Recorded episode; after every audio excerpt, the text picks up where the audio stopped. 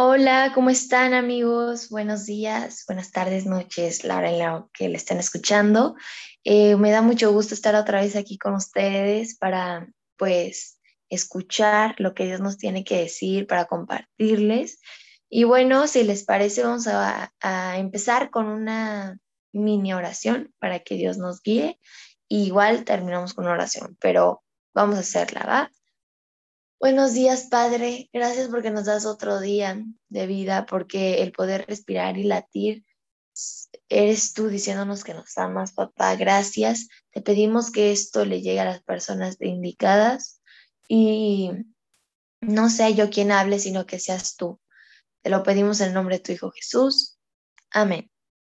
Bueno, este, quiero leerles, empezar con este versículo, que es segunda de Pedro 3, 9.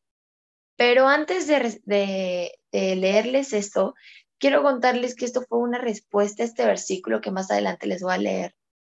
Fue una respuesta que, que Dios me dio a una pregunta que yo tenía, que no sé si ustedes alguna vez se la hayan hecho, ahorita les voy a decir cuál es, pero yo sí tenía mucho como esta pregunta, como esta eh, inquietud, este pensamiento, que que ahora que lo pienso, ciertamente era algo egoísta pensar esto.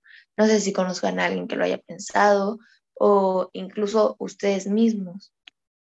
Yo lo que pensaba era, Padre mío, ¿por qué si este mundo ya es tan malo, hace tantas cosas malas, eh, ¿por qué no simplemente nos llevas a nosotros?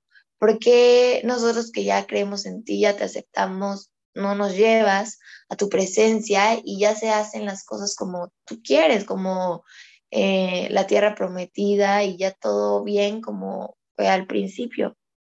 ¿Por qué no simplemente nos llevas y, y ya? Porque este mundo está muy caído y con gente muy mala. No sé si alguna vez ustedes lo han pensado, pero, pero yo sí. Y le pedí a Dios esto, le pedí una respuesta en oración le pedí una respuesta y, sin darme cuenta de que ya en la Biblia, específicamente este versículo, Él me estaba dando la respuesta. Así que les quiero leer la respuesta que Él me dio en la Biblia, pero después les quiero contar la respuesta que Él me dio en mi sentir, en mi pensamiento, que realmente me impresionó mucho cuando leí este versículo y que era exactamente lo que Él me había mostrado eh, en mi sentir, en mi pensamiento cuando yo hice esta pregunta. Así que vamos a leerlo. segunda de Pedro eh, 3.9 y dice, el Señor no tarda en cumplir su promesa, según entienden algunos la tardanza. Más bien Él tiene paciencia con ustedes, porque no quiere que nadie perezca, sino que todos se arrepientan. No sé si se dieron cuenta de eso, pero Dios nos está mostrando que Él no es que se tarde, porque para empezar Él sí va a cumplir esa promesa de que va a regresar, de que Él va a restaurar las cosas, de que todo el mal va a dejar de existir. Esa promesa la va a cumplir, pero muchos piensan que ya se tardó en cumplirla. Dicen, ¿cuándo va a llegar Jesús? porque no simplemente nos vamos con Él a la eternidad? Pero Dios nos muestra que lo hace por paciencia a nosotros y porque quiere aún que tengamos esa salvación. Entonces quiero contarles cómo fue que Él me lo dio en el pensamiento. Y es como si nosotros, todos nosotros fuéramos ovejas y estamos en un campo gigante. Y estamos haciendo en nuestra vida lo que queramos. Algunos están descansando, otros están este, pastando, todo cada quien por su lado. Pero va a venir una tormenta muy, muy grande sobre nosotros.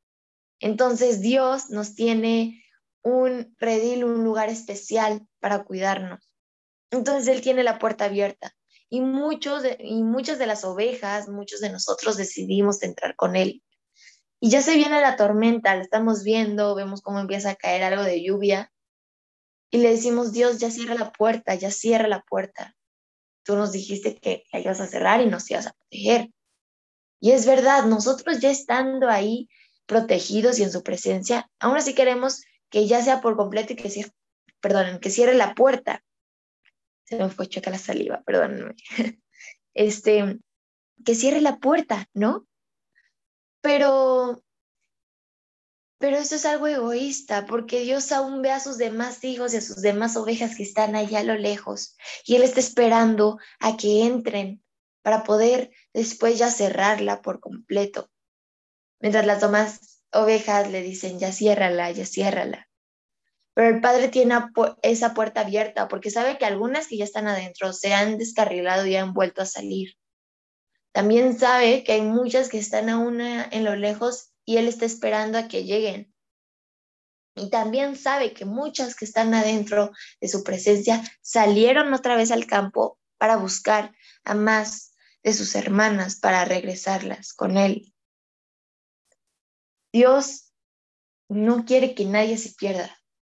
Él está siendo, eh, él está siendo paciente y está aplazando y aplazando su venida porque nos ama. No porque esté muy eh, cómodo en su reino y porque dice, bueno, ahí ya hay medio que se arreglen y yo bajaré a ver cuándo. No es eso. Es que Dios quiere que estemos todos y está abriendo la puerta con, eh, con muchas ansias de que entren todos, pero a la vez con paciencia para poder cerrar esa puerta, pero queriendo con esa pasión de que entren sus hijos a su presencia. Nosotros como hijos de Dios tenemos que, que tener, que así como tenemos que aborrecer las cosas que Dios aborrece, tenemos que amar las que Él ama y apasionarnos y ser pacientes por lo que, por lo que Él es paciente y por lo que Él se apasiona. Nosotros que ya estamos en su presencia, no seamos egoístas. No digamos, Dios ya cierra la puerta. Busquemos comenzar a nuestros demás hermanos, busquemos enseñarles la verdad para que ellos también entren a ese redil que Dios nos tiene, a ese, ese no sé cómo quieran ver, granero, eh, que Él nos proteja, ese techo. También quiero compartirles eh, otro versículo que me ayuda a complementar esto, que está en primero de Pedro eh, 8, que dice, 8, del 8 al 9, que dice, ustedes lo aman a pesar de no haberlo visto y aunque no lo ven ahora, creen en él y se alegran con un gozo indescriptible y glorioso. No va a pausar tantito hasta ahí. Y dice, un gozo indescriptible y glorioso.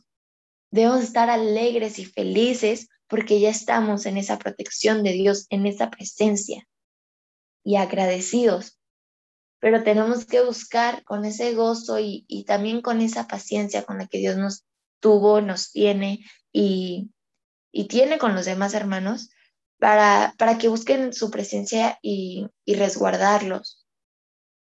Tenemos que también, al estar en la presencia de Dios y salir al, al campo para buscar a más de nuestros hermanos y ya de regreso regresar a su presencia, eh, hacerlo con, con felicidad, porque nuestra meta es llegar a ese lugar, llegar a esa presencia de Dios. No quiere, no quiere decir que al salir al campo con las demás ovejas es descarrilarte para después regresar con los hermanos. No, no significa eso.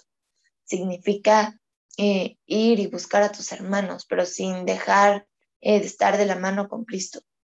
Pero disfrutar ese camino, que el camino es este, es la vida. No decir simplemente Dios ya llévame, porque no simplemente nos llevas. Porque Dios te tiene con un propósito para aún llevar a tus hermanos descarrilados y Él lo está haciendo con paciencia y no cierra la puerta porque incluso sabe que tú el día de mañana o hoy mismo puedes descarrilarte. Nosotros tenemos que buscar esa meta con felicidad y con ese gozo indescriptible que nos dice en este versículo. Y así obtendremos nuestra meta, que es estar con nuestro Padre, protegidos de esa tormenta, junto con nuestros demás hermanos. Y déjenme acabarles de leer este versículo que nosotros acabé de leer. Y dice, pues están obteniendo la meta de su fe, que es su salvación. Si nosotros amamos a nuestro Padre, si nosotros no nada más pensamos en, en nosotros, en pensar de que ya, ya, Padre, ya cierra esa puerta, ya quiero estar en tu presencia, ya queremos estar todos. Qué hermoso y está bien tener ese gozo. Eh, está bien porque estamos obteniendo eh, la meta de nuestra fe, estaremos obteniendo la meta de nuestra fe. Pero pensemos como lo hace Cristo, con este amor y esa paciencia, en el que Él mismo su promesa la está aplazando, la está alargando. Obviamente sin dejarle de cumplir, porque la cumplirá. Pero Él está haciendo eso porque nos ama y está esperando y está ahí. Yo me lo imagino con la puerta abierta cuando la lluvia eh, está ahí, una tormenta, y Él aún está esperando y esperando antes de cerrarla y que ya sea demasiado tarde. Y ya las personas no pueden aceptar a Cristo en su corazón. Entonces, hagan eso, amigos. Recuerden eso. Déjenlo en su corazón. Y disfruten este camino que es la vida. Porque sepan que Dios aún nos tiene con un propósito aquí. También para llevar a otros hermanos a su presencia y ese redil y ese techo. Para estar en la protección y en la presencia de Dios, en el cual sentirás una un una sensación indescriptible y gloriosa y con un gozo indescriptible por ya estar ahí en la presencia de Dios. Y bueno, mis queridos eh, amigos, eh, vamos a acabar con una oración. Así que pues vamos a orar. Padre mío, gracias por esta mañana, porque me permitiste compartir, porque nos permitiste escuchar incluso con esta voz desmañanada, eh, me permitiste compartirte, eh, bueno, compartir de ti a mis hermanos y mis hermanos poder escuchar. Te lo agradezco porque cada, cada respiro que estoy tomando para poder hablar, cada, eh, cada vez que trago saliva para poder hablar, Padre, cada, que, cada vez que late mi corazón para poder hablar es porque tú así lo quieres, al igual que mis hermanos cuando hablan de ti porque aún nos tienes con un propósito, porque aquí nos tienes por algo. Aparte de por amor, es por algo, por un propósito, por un propósito. Gracias, Padre mío. Te amamos y te pedimos que nos guíes en esta mañana y todos los días y la hora en la que le estén escuchando eh, muchos eh, de mis amigos, de mis hermanos, eh, en ti, Padre, en Cristo, a la hora que lo estén escuchando, que sea de bendición. Te amamos, te adoramos y te pedimos que podamos estar en este, en este techo tuyo, en tu presencia siempre y que podamos tener más hermanos a ti. Te amamos, te adoramos y te lo pedimos y te agradecemos porque sabemos que así será. En el nombre de Jesús. Amén.